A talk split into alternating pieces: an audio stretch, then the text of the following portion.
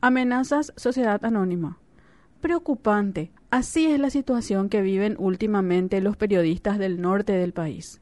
Las últimas amenazas a los colegas Vicente Godoy y Aníbal Gómez son la muestra de que no en balde la Relatoría Especial para la Libertad de Expresión de la Comisión Interamericana de Derechos Humanos ha denominado a esta parte del país como zonas silenciadas, donde la censura es moneda corriente y el trabajo periodístico se ha convertido en una actividad de riesgo.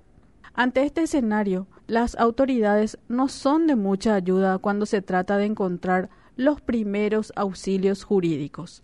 Poco o nada hacen los fiscales quienes, al menos en los últimos dos episodios, no han demostrado voluntad por al menos escuchar y catalogar las amenazas como algo grave y serio.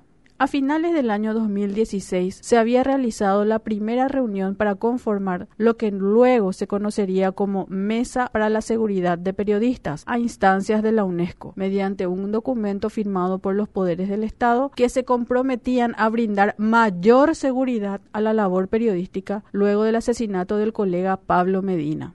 Al año siguiente, esa idea se consolidó y la primera prueba de fuego fueron las agresiones a 22 periodistas en el marco de lo que se conoció como las protestas del 31M o la revuelta por la enmienda de sangre. Desde entonces también ocurrieron tres asesinatos de periodistas en la zona fronteriza con el Brasil y se han producido numerosos casos de amenazas. Algunos colegas, incluso ante la inacción de los organismos de seguridad, han abandonado la zona.